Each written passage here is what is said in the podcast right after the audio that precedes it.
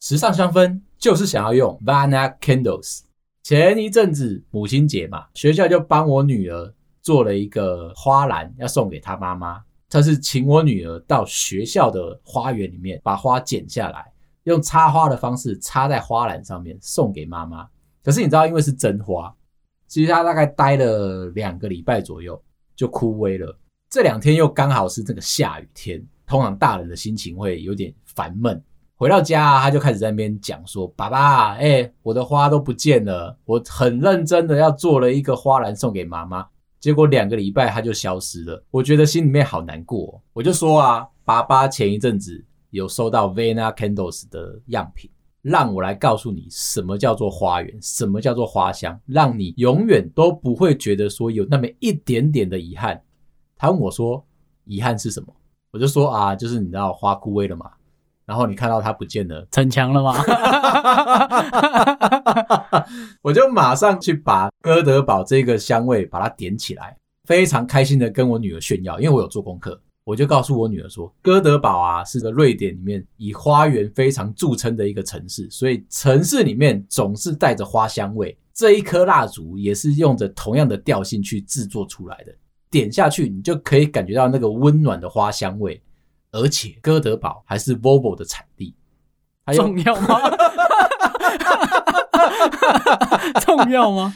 不只是让我女儿知道欧洲瑞典有哪一些大城市，还要告诉她说哪一些车子在哪里出产的，她才不会上错车。OK，对，从小就要教她 挑车的概念，是不是？这个城市的香味就是代表着花香，是吗？没错，这个城市有名的就是花园，充斥着各种的花香。我跟我女儿就两个人静静的趴在餐桌上面，看着那一个蜡烛慢慢的融化掉，香味慢慢的跑出来。我女儿闻到之后，她开始觉得快乐了起来。现在我们不需要买真的花，但是就可以让房间、客厅、餐桌都充满了花香的味道，感觉就是我女儿送了一个。不会凋谢的花篮给了我老婆，我们就在那边静静的看着蜡烛慢慢融化。我就跟我女儿介绍说，以前啊，我们不敢买香氛蜡烛给你玩，是因为必须要抽烟，没有带赖的，是因为呢会有明火，小朋友又很容易触电嘛。哦，对啊，他看到火，他就是想要用手去把它捏熄。教你捏洗的速度如果快的话，是不会烫的。我知道了，教可以啊。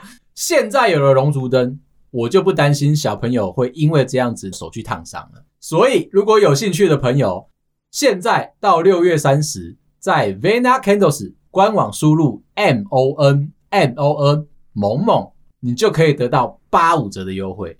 还有非常多的组合优惠都在下方资讯栏，边听节目就可以边看哦。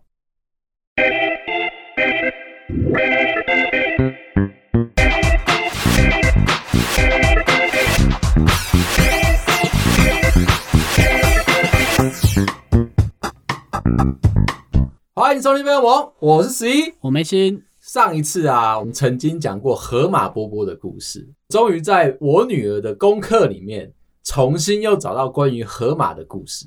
OK，有人说想听吗？为什么我们这么长的一段时间啊，我们没有再开始讲这些童书？对，这些绘本，原因很简单，另外一个主持人不喜欢。对，今天找到这一个呢，可以呼应到前一段我们讲河马波波这种类型故事主轴啊，是要告诉你说。我有问吗？人啊，只要有一技之长，一定可以让自己发光发热。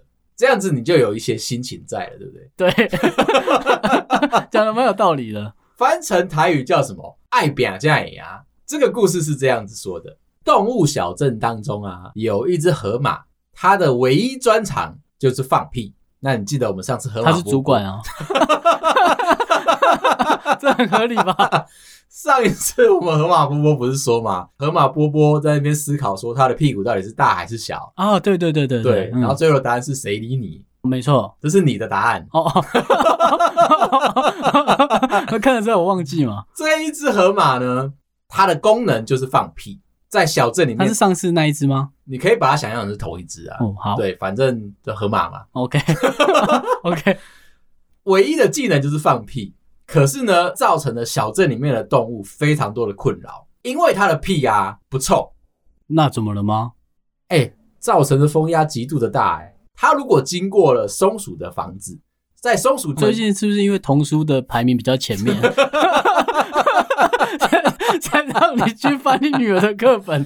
我要告诉你一件事情，最近啊，所有的学校都在停课，造成了那小孩不能听我们的节目，你知道吗？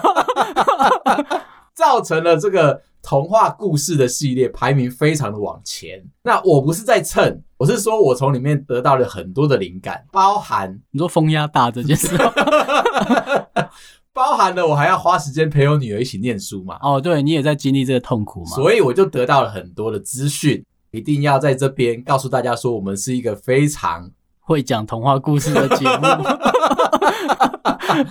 这一只河马呢，放屁的风压实在太大了，经过了松鼠家的门前，唰，松鼠的门不见了。OK，对。这一天，等下松鼠家有门吗？不是太认真。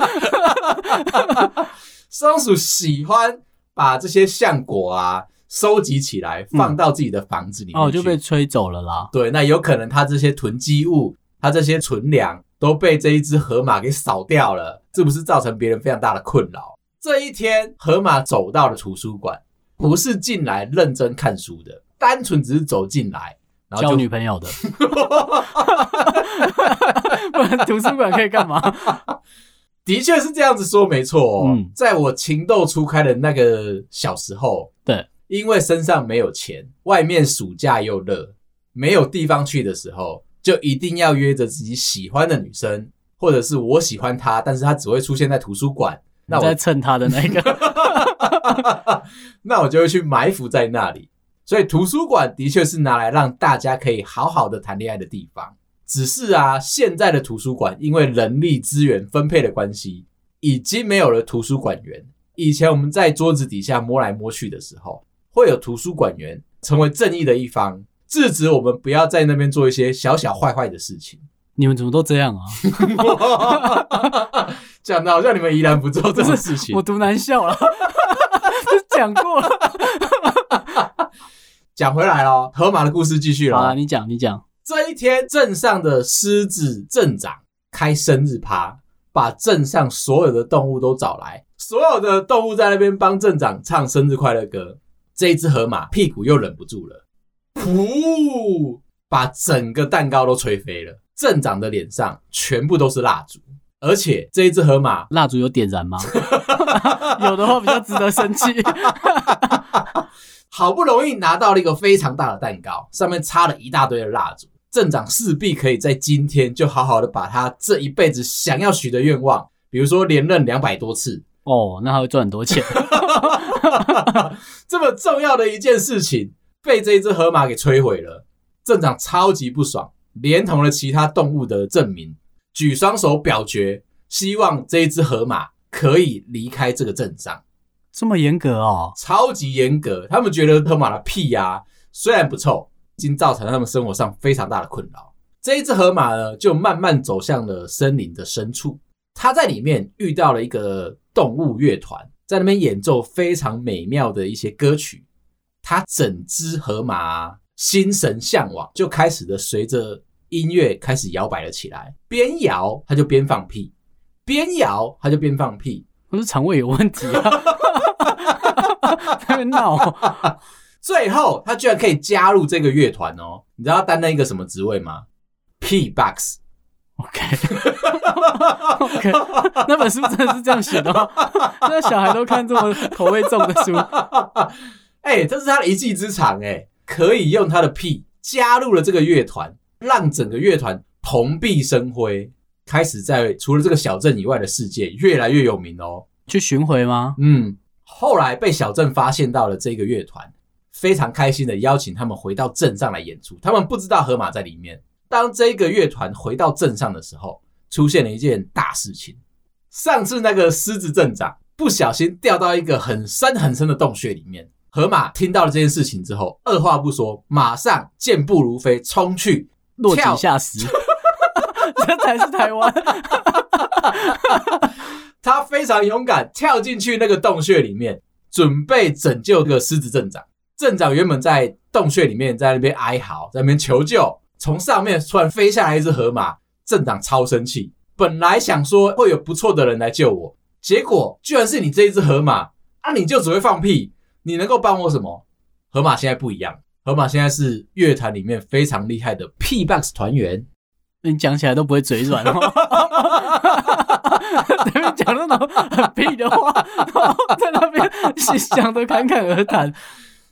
镇长呢就非常的委屈，问了一下这一只河马：“你到底能够帮我什么？”河马完全没有生气，耐心的安慰镇长说：“镇长，你等一下就放心，把你交给我。”河马开始在旁边集气，一直急，一直急，整个脸都红到一个不可思议。你看他这边集气了五分钟、十分钟，一把抓住了个狮子镇长，然后解放，噗！原来啊，河马让自己飞起来了，靠着他的屁，他成为了一艘太空梭。你看，最好是书上这样写了，他到火星了，是不是？他用着他厉害的屁，挤到一个非常强力的高压之后，那一个动能推射了他跟镇长。两只动物就这样飞出去了洞穴。他是克拉克啊，安然落地，大家都欢呼了。这个故事就告诉了我们，人啊，只要有一技之长，所有的事情都难不倒你。刚刚那算吗？刚刚那算吗？爱拼才会赢，就是从这个故事延伸出来的。OK，这样你懂了吗？我懂了。对，所以你不要小看自己。哎、欸，我这样真的是小看的童书哎、欸，嗯，十分钟了、欸，好赞哦！我每次在看童书的时候，心里面都会有一些默默的感触。有一些在成人的节目上面聊的话、啊，会太没有共鸣感，所以我就会稍微把它放掉。那像这一本呢，就非常让我有深刻的体会。我们啊，有时候常常会怀疑自己，你哦。会不会放屁吗？特别都要挑一些有教育意义啊、正向观念的一些书来跟大家分享。哎、欸，你跟女儿讲完童书，你还会这样帮她收敛一个结果吗？会啊，我会希望她赶快在她的作业上面把事情完成。让每次写完作业啊，她自己要写一栏她的心得，爸妈也要写一栏我们的心得，嗯、把我看完书的所有的心得都告诉老师嘛。这一次的心得啊，我告诉老师，谢谢老师。给了我非常大的体悟，让我可以学以致用。尤其这么样的令人感动的一本童书，告诉我们说要学会一技之长。我在心里面默默谢谢老师，给我在 Podcast 上面得到一个十分钟的题材。所以再写给他谢谢。梅西也说谢谢你。昨天啊，我们有一位听众朋友说，他是被他的姐姐推荐。返乡的途中，姐姐呢完全不理车上所有人的意见，就直接开了我们的节目。他原本觉得没什么，但是一听之后他就屌啊，所以他就分享给我他以前发生过的蠢事。他其实本身啊在台北上班，老家是在花莲台东。高中的时候开始学会了骑摩托车，平常嘛反正就是骑着摩托车到处跑来跑去。那因为你知道花莲台东很大，一定要有摩托车才可以代步。对，想引诱我攻击是吧？我看到那个顿点了。有一次的时间，他特别晚回家，那边边骑车回家的时候，路途遥远，他心里面突然间来了一个好的灵感，不想要坐着骑车了，觉得我今天要换一个方式。在听到这一句话的时候啊，我心里面产生了莫大的共鸣，因为我以前在大都路的时候啊，嗯，我们基本上是没有坐着骑车的。为什么？你的人啊，如果太大只，你不要试着用大道理讲。北兰干就北兰干，在那边硬讲哎。你的人如果太大只，会产生相对应的风阻。对，你学过空气力学，在跟人家尬掐的时候，尽可能的能够趴多低就趴多低，降低那个风阻。那以前我们那个摩托车啊，仪表板上面还有一个小小挡风板，这个骑士的头。就会试着想要塞进去到那个小小的塑胶板里面，降低所谓的机车的风阻。后来衍生到一些比较夸张的。那我本人呢，是属于比较喜欢让人家注意到的方式，我就用超人的方式在骑车，边骑着车，慢慢的把身子摊平，趴在我的机车上面。你说在那边甩吗？在旁边人看很像李鱼琦。你必须要稳定你的身体，让自己的的身体呢都低于摩托车的仪表板，这样子你就可以达到一个非常好的风阻系数的效果。可是它有一个小缺点，看不到路。你到底怎么活下来的？我们的听众朋友，我们称他叫阿杰好了。他也是用的这个概念，半夜的台东花莲的大马路上面，他想着说：“我今天不要再坐着骑车了，我决定站着。站着之后，感觉到一件事情。你说站着骑机车，站着骑机车这件事情叫做自由。为什么？因为他站着骑机车啊。我干，我问你这真的是有多蠢的。好了，很自由。对不起，我还问了你一下。”这个自由让他疯狂的爱上，所以呢，开始只要半夜晚上回家的时候，他就站着骑摩托车回家。这不是一趟路，就是就习惯这样子骑啊。他开始慢慢的习惯，他爱上了自由。有一天晚上，正在享受他的自由的时候，前方出现了一个警察阿贝。难得了吧？你知道，毕竟在这么多，乡下也是有警察。我是说，那个驻地、那个领地之广大哦，人又比较少嘛。对，你要能够遇到警察。好了好了，警察贝贝就把他拦了下来，问我们家阿杰说：“哎、欸，弟弟啊，你刚刚那个骑车的姿势不是很标准哦，我可以请问一下，你为什么要站着骑车吗？”那。阿杰啊，很久很久没有遇到警察了。这个时候，他心里面有一点皮皮剉，他就开始在那边想说，要用什么样的理由才可以搪塞过这件事情。他就告诉警察贝贝说：“啊，我我痔疮啦，痔疮我没办法坐下来。你要怎么样判断一个人有没有痔疮？他在骑摩托车的时候啊，只要他是侧身，不是临危经坐的，正正的把屁股放在坐垫上面，他可能侧左边或者侧右边，那个人就是有痔疮。”哦，难怪有时候看到人家想说他这么歪，干嘛这样骑？对啊，但是在台北嘛，你不能站着。好，警察贝贝也就接受了这一个理由，就放了。接受了，接受啦。他有喝是不是？应该喝酒之后的警察才会吧？接受了，所以就放阿杰离开了。后来啊，这整件事情啊，居然被警察贝贝带回了警局。跟里面所有的同梯聊了出来之后，整个警察局都知道了这件事情。这个故事扩散出来了。有一天，阿杰觉得很奇怪，为什么半夜站着骑摩托车的这个故事，会居然流传到同学的耳朵当中？你知道吗？最近晚上有一些奇怪的事情发生诶。我的那个警察叔叔啊，在警局的时候听到这个故事，晚上居然会有一个小朋友站着骑摩托车。在那边到处乱晃，被拦下来的时候，理由居然是说得了痔疮，只好站着骑车。你说这扯不扯？阿杰默默的在现场把整个故事听完之后，只讲了一句话：“我就是当事人。”蛮丢脸的。哎、欸，他造成了这一股风潮、欸，哎，所有台东花莲警察局的人都认识他了。他也让我们知道了一件事情：你要怎么样在路上破解那些得痔疮的人。就确认说他的屁股有没有好好的坐在摩托车上面，你就可以百分之百的确认说需不需要去关心他。讲到这边，我就要来分享一下我小时候做过的蠢事。有一种小时候的玩具叫做水鸳鸯，我们说鞭炮吗？对，它是一个很厉害的玩具。一般的炮啊，遇到了水就没办法激发了，但是它有一些特殊的做法，让它可以丢到水里面，也可以让它产生爆炸。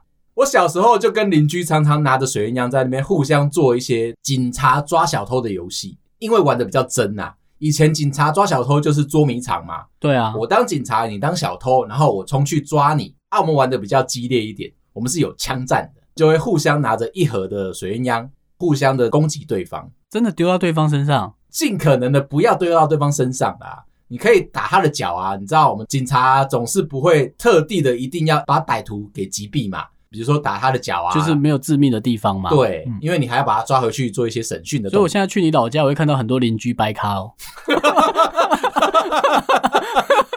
见到你家巷子口周围都掰咖子。有一次，我们在很激烈的枪战当中，不小心受伤了。我爸妈看到了这个状况，非常的紧急，就想说赶快把我带去急诊室。医生看了看我，帮我上了一些药之后，就在那边询问我的状况。小朋友啊，你到底是怎么样让你的手受伤的？在我受伤的当下，我没有告诉我爸妈到底发生什么事情，一直跟他说啊，我出事了，你赶快救救我这样子。现在医生来关心我了，我当然是突然间情绪有了一个发泄口，我就开始告诉你说对医生是不是，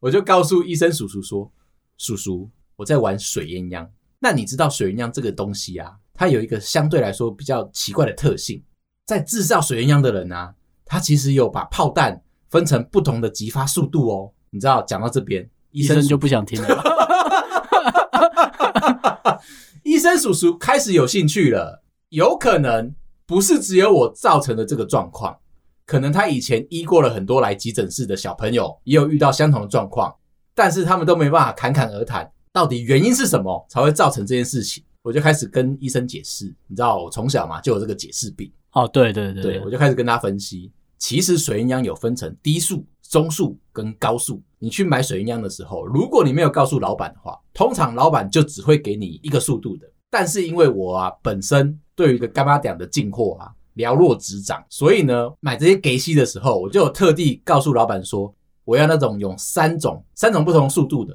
在这警察抓小偷的这个游戏里面，对手如果都已经知道说你丢过来那个抛物线的时间跟落在他脚边爆炸的这个速度的话，你是不是没办法逮捕到犯人？我为了要声东击西，我为了要告诉对方说我很会玩这个游戏，我就特地准备了不同样的子弹。但是啊，我做错了一件事情，我其实分不出来哪一个是哪一个。柑仔店的阿嬷也没有跟我说哪一个是哪一个，所以呢，其实我是在盲试。大家心里面都非常的积极，非常的这个废话，慢了要被炸，心情很澎湃。其实你在点的时候，你完全没有在注意到这件事情。我才刚点下去，拿在手上，还没办法算一二三秒的时候，它就在我手中爆炸了。可是这件事情，我一直不敢跟我爸妈讲。我废话，这么低能，前面还讲那么多废话。最后，当我在医生的面前把整件故事都阐述完毕之后，你看到我爸妈的脸色啊，非常非常的气。原本以为啊，我可能只是比较笨一点，小偷那一方。丢了一枚炮弹过来，在那边哑给装帅，然后就想说把那枚炮弹用我徒手收下来之后再把它丢回去，但是时间没算准，所以那一发 你爸妈脑补成这样子？如果是这样，是不是很帅？他没有想到我居然是自己白目，他非常的不爽，连带了还有前一阵子的原因，我非常热衷玩电脑游戏。我爸呢有一点不爽，觉得说我都浪费力气，不去好好念书，都在打电动。他就跟我约法三章，某一些时间在他的管控底下，我才可以开始玩游戏，其他时间他要把游戏收起来。那一天，他跟我妈出去办事情，然后想说家里没有人了嘛，我应该可以趁这个时间好好的搜寻一下我的游戏被我爸藏到哪里去了。发挥我侦探的直觉，我就开始那边翻箱倒柜。特地要去找说是不是有哪些蛛丝马迹，在我爸妈的床底下有一个小抽屉，我打开来一看，居然是有一些看起来对他吹了气之后会变成气球的东西。我看到这个之后非常的开心，我就忘记了我要把电脑游戏拿出来玩的这个心情，我就觉得说，哎、欸，现在要来玩水球，我就开始把类似像给龟像气球的东西拿去装水，不装还好，一装我吓到了。怎样？你们没吓到什么？你知道它的伸缩的能力到底有多好吗？所以你是拿到保险套吗？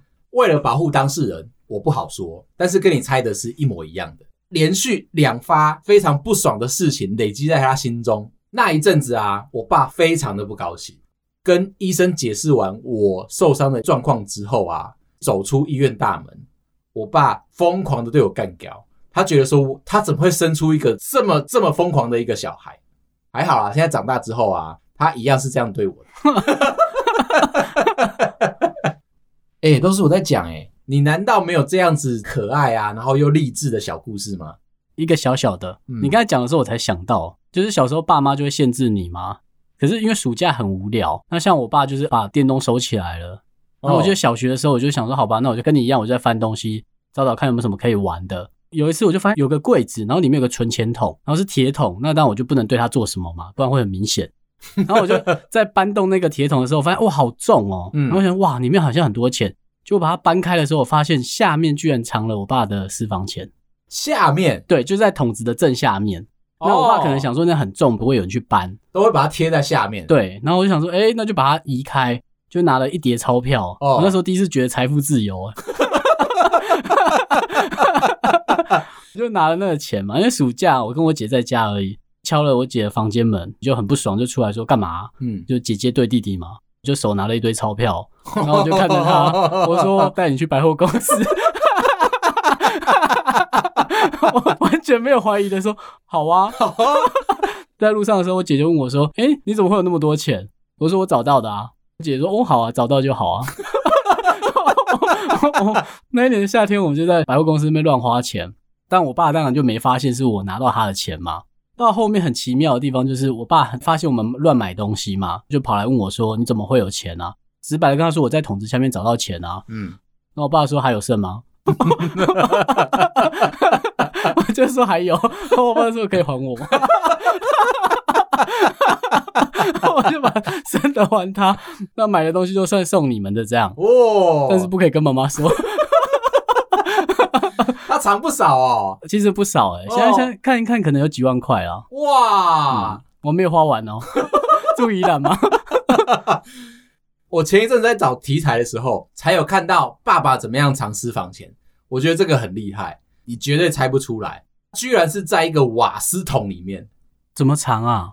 原来这个爸爸跟瓦斯行的老板是穿同一条裤子长大的，特地为了要藏私房钱。就跟瓦斯行的老板说，不然这样啦，我觉得哈，这个你的瓦斯桶看起来应该可以特制成一个藏私房钱的地方。瓦斯行老板就说：“好，兄弟做到这里，一定帮你做到好。”就拿了这个一个空的钢瓶，拿去那个水电行，用那个乙炔，你知道吗？把它焊出来一个位置，接着在这上面加一些锁头，再假他就不能把他的私房钱存在他朋友那吗？忙什么？既然都穿同一条裤子长大，直接把钱给他不就好了？假借说家里的瓦斯用完了，然后需要再补，所以就推了那个空的瓦斯桶，做好机关的瓦斯桶，送到了爸爸的家中。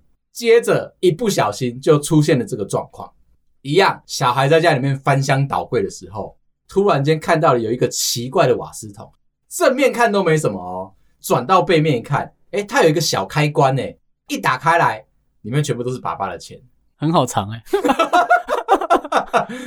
拿着这个钱再去问爸爸说：“哎、欸，爸爸，你的私房钱，你为什么要这么大费周章的把它放在一个空的瓦斯瓶里面？”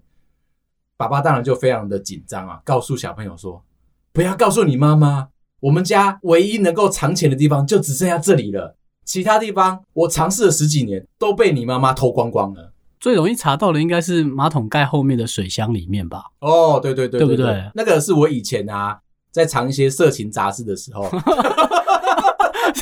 所有的听众都去翻自己的马桶盖，打开里面有个防水袋，一定会有那个防水袋。还有一次，我觉得那个是比较危险的事情。有一次，我的小舅舅他本身是个业务，那我妈妈因为不想要带我，就请我舅舅稍微帮个忙。那个时候他比较年轻，觉得说带着我一个小孩到处出门去送货，应该没有什么大不了的。我们两个啊就在台北市那边开车，那边绕，那边聊天。到了他的客户大楼下面，他就把车子停好。他又觉得说，如果把车子熄火，没有冷气嘛，我在车上应该会觉得很不舒服。他就把他的车子开着引擎，然后让我那边吹冷气，那边看着路人来来往往。我小舅离开十分钟了，开始觉得说有点无聊。我就开始研究车子里面的所有的功能。我这个时候就东摸摸西摸摸，哎，雨刷也按了啊，方向灯我也动了啊，一切看起来都非常的可爱，对不对？还好啊，真的还好。我在副驾驶座觉得说还有一个东西我没动到，只剩下排挡杆。我觉得那个档位应该可以对它做一点什么事情，我就东摸西摸，东摸西摸，哎、欸，我试出来了、欸，真的可以移动那个排档杆了，马上哦，直接把它打到 R 档，刚好这个时候我就跑出来了，他就看到他的车子一步一步、一步一步慢慢的在后退，而且我不知道该怎么停下来，因为我在副驾驶座。你要跟他说拜拜吗？你要先走，不讲很没礼貌。还好，因为我在副驾驶座嘛，所以没办法补油门。就看到那个车子慢慢的在嘟嘟嘟嘟嘟嘟，对不对？又那么刚好，我就为了要贪图这个路边停车，他就把车子停在一个三角窗的路口旁边，所以我的前后哦，其实是没有任何车子的。你就看到车子慢慢的走，慢慢的走，慢慢的走。我就刚好从他客户的大楼走出来，看到我真的像拍电影一样，直接冲过来，然后想要抓住那台车子，叫他不要走哦。我在那边看着我舅，我就问他说：“你是成龙吗？有没有这么帅吗？” 他就一直敲我的车窗，我把车窗摇下来，我问他说要干嘛？他说：“你车子在动，你知道吗？”我说：“我知道啊，我刚刚就在试这件事情嘛。”一直很着急的要把车门打开来，最后最后终于让他像成龙一般的钻进来车子里面，好好的踩了刹车，打了停车档，终于把车子停下来了。后面的事情我就不多说了，嗯、因为这个你看我蛮好猜到的。还有一个，你知道我那个年代啊，已经有了收音机。那收音机呢，我常常会在那边东摸西摸的调它的 FM，、嗯、想要找到一些有趣的电台。FM 跟 AM 差在哪？AM 的话呢，属于单声道；FM 的话是立体声。AM 可以传得比较远，FM 传得比较近。但是 FM 比较不容易被盖台。我只是想临时考你而已。你记得这么清楚哦？小时候就在学了嘛。这其实是最早启蒙我当工程师的一个原因。一直以为啊，录音机里面有住神奇的小人。我说小精灵住在里面。不然他怎么会讲话？而且还是不同的人种，多国语言。以前呢、啊，这个有中文可以听嘛，也有台语可以听，嗯、甚至还有英文版本的，你都觉得说非常的神奇。到底是怎么做到的？我小时候最喜欢听昂姑跟甜丁的故事，可是每次我都会觉得很奇怪，为什么他们这些人讲话都不会累，都不会口渴？我就灵机一动，既然我会口渴。他们应该也会。我要有一点大爱的精神，走到了厨房，倒了一杯水，看着那杯水，我心里面想说：“嗯，帮助这台收音机。”我就把水整个倒进去，咕噜咕噜咕噜咕噜咕噜咕噜。两分钟之后，再也没人说话了。谁要为收音机喝水啦？我小时候是非常天真无邪的一个小朋友，我都觉得说他们都很需要被帮助。我的正向思考就从这边来的。因为他需要被帮助，就要花费我的心力来去帮助他，他就再也不讲话了。好，今天聊到这，如果你喜欢我们的话，麻烦到各大收听平台帮我们五星点赞、订阅、留言、加分享。有空也可以来 IG 找我们聊天。感谢大家，拜拜。